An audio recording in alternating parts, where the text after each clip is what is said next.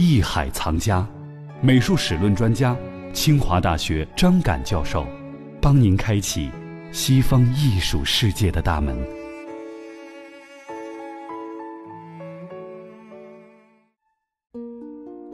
欢迎您继续来关注《艺海藏家》，我是永峰。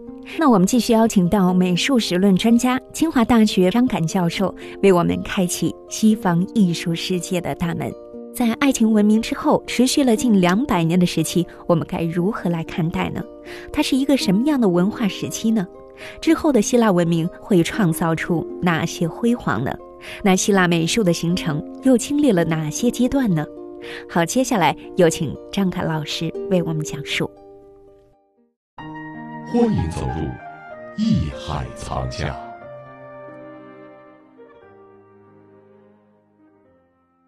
通常所说的这个黑暗时代呢，指的是从公元前一千一百年左右，嗯，到公元前九百年这个时期，一般被认为是黑暗时代。这个所谓黑暗时代，也就是荷马史诗里面所描述的那个时代。对于我们今天来讲，之所以称它为黑暗时代呢，是因为这个时期保留下来的各种的遗迹啊、文化艺术品呢都很少，而且的确那个时期战争比较多，也导致整个经济啊、文化的衰落，所以被称为黑暗时代。那从这个公元前九百年到公元前七百年这个阶段呢，一般被称为几何风格时期。这个时期的命名是因为当时出土的大量的陶器还有艺术品呢，它的装饰纹样是几何风格的。嗯，比如说用这个锯齿形啊、方格状啊这样的一些几何形呢来装饰这个器物表面，所以呢被称为几何风格时期。嗯，那接着从这个公元前七百年到公元前六百年这个大约一个世纪的时间呢，我们把它称为东方风格时期。也就是说，来自于东方的，特别就是两河流域的这样的一些艺术家，把一些东方的一些风格呢带入到这个希腊文化里面，在它的这个陶器的装饰纹样上面呢，显示出了东方的影响，所以称为东方风格时期。然后呢，就进入到古风时期。这个时期呢，是从公元前六百年到公元前四百八十年。这个公元前四百八十年呢，实际上是指希波战争最终以希腊的胜利为告终这样一个年代命名的，这是古风时期。再以后呢，更重要的时期就是古典时期，从公元前四百八十年到公元前三。百二十三年，这个时间呢，一百多年呢，实际上是希腊艺术达到一个顶峰的这么一个时期。它的雕塑、它的建筑啊，都达到了一个非常完美的水平。其实这个古典呢，classical 这个词儿呢，我们翻译成古典，其实它经典也是这个词儿。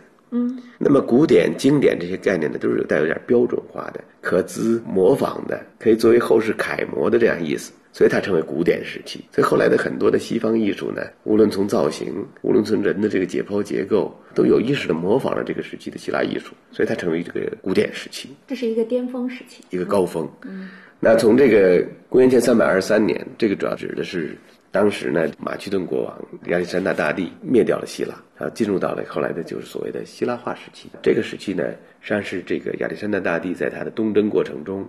然后把这个希腊文化传播到了非洲，传播到到了亚洲这样一个时期。亚历山大大帝很年轻的去世了，在他去世以后呢，他的那些手下的将士分裂成了几个国家，嗯，但是这几个国家呢仍然奉行这个希腊文化，所以呢，他把希腊文化呢传播到了欧亚非几个大陆，嗯，这样的话呢，就是希腊文化得到了一个更广泛的一个推广。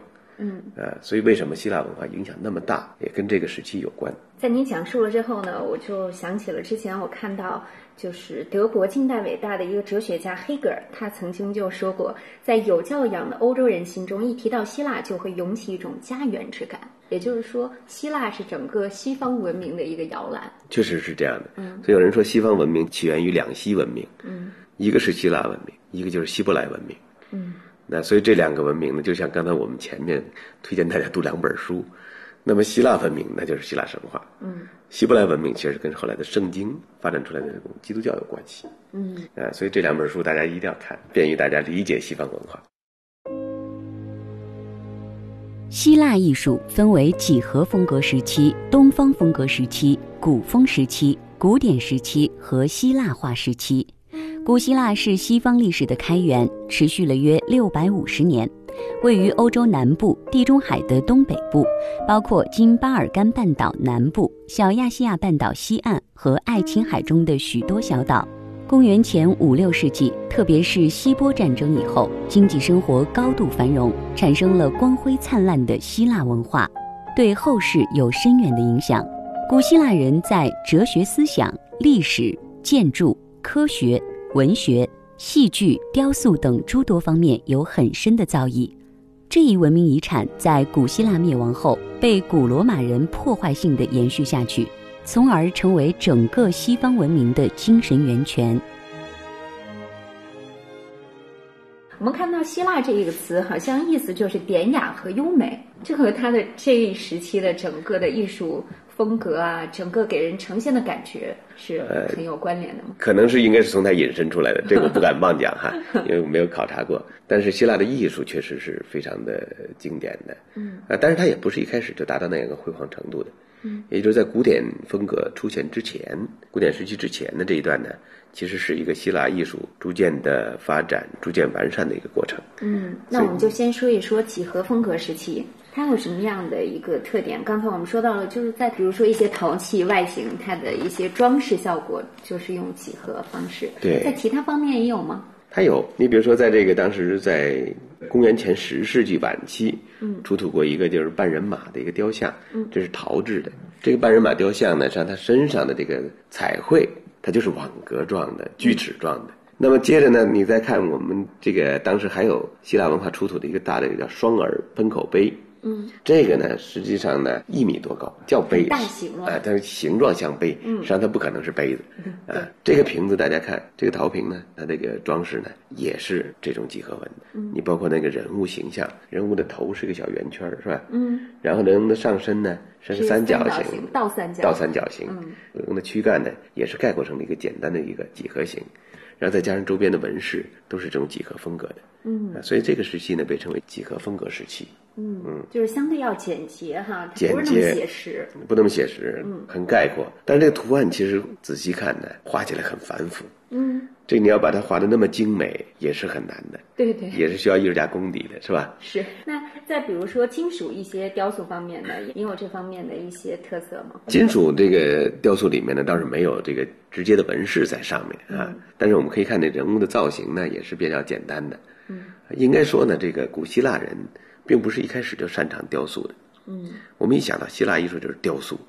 那么完美的雕大型的大型的建筑上面的那种雕塑，但是呢，实际上其他人最早呢，他们比较擅长那种小型的青铜雕塑。嗯，大型雕塑呢，实际上是从埃及人那学来的。当时呢，一些希腊的工匠到埃及去做工的时候，从埃及人那里面学到了铸造大型雕像的这样的本事。我们要知道，埃及人善于铸造大型的石像。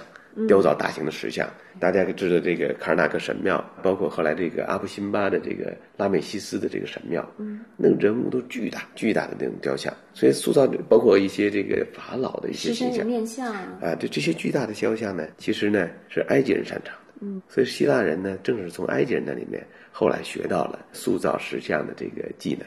呃，我们再接下来说到东方风格时期，这个时期就是明显受到了埃及给他们的一些影响。是吗那还不完全是埃及，在这个时期呢，这个东方风格呢，嗯，更多的就是比如说是两河流域那一带的这样的一些艺术，主要是小亚细亚、近东这一带，啊，他们的这种艺术给他们影响很大。它的特点就是出现了一些，比如长着人手、动物身体的这样一些形象，嗯，比如在陶瓶上，我们就会看到，比如说一个长着人头的。长着这个鸟的身体的一个人物，应该是神兽，嗯嗯，或者个怪物形象，或者这种两个野兽共用一个头颅的这样的一些形象，在当时候大量出现。还有一些形象呢，就比如说它是几个动物杂糅在一起的，比如说这个我们可以看到这个里面鸟的身体长着鸟的翅膀。但是狮子的头，嗯，那两只脚呢，又是这个狮子的脚，这样一个杂糅的形象呢，其实这是两河流域里面艺术里面最常见。比如说亚述的宫殿里面曾经出现过一个拉玛苏，嗯，这个拉玛苏的形象其实就是一个混杂体，嗯，长着人的面部，长着牛的身体，鹰的翅膀，狮子的爪子。你想这样一个动物，它有人的智慧，嗯，有牛的力量，有狮子的爪子，老鹰的翅膀。它绝对是一个非常勇猛的一个动物，神兽，神兽，类似中国的。它呢，其实它就是把门的，嗯，它是在宫殿门口把门的。这个雕像其实大家在哪儿看到的？你在卢浮宫，在大英博物馆呢，就是两河流域这个馆的时候，你都能看到。所以这些形象呢，确实影响了后来的这些希腊的这种平画。荷马时期是以古希腊诗人荷马命名的。这是古希腊由原始社会向奴隶社会过渡的时期。在特洛伊战争后，爱琴海附近文明趋于衰退。由于这个时代的史料匮乏，很难得到有效的信息，只能由出土文物加以判断。而荷马时期的末期，希腊艺术受到了东方世界艺术的影响，这一时期又被称为东方风格时期。东方的工匠不仅带来了令希腊世界耳目一新的材料、图案和技术，一种新型的文字也从东方辗转传入希腊。荷马史诗就是在这个时期用文字记载下来的。正是有了东方文化的推动，希腊世界复苏了。那么，在东方风格时期的建筑会有什么样的变化吗？雕塑艺术会呈现一种怎样的态势呢？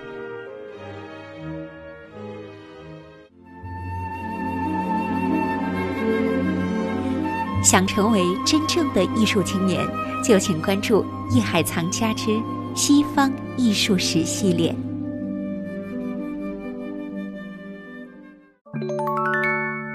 本节目由喜马拉雅独家播出。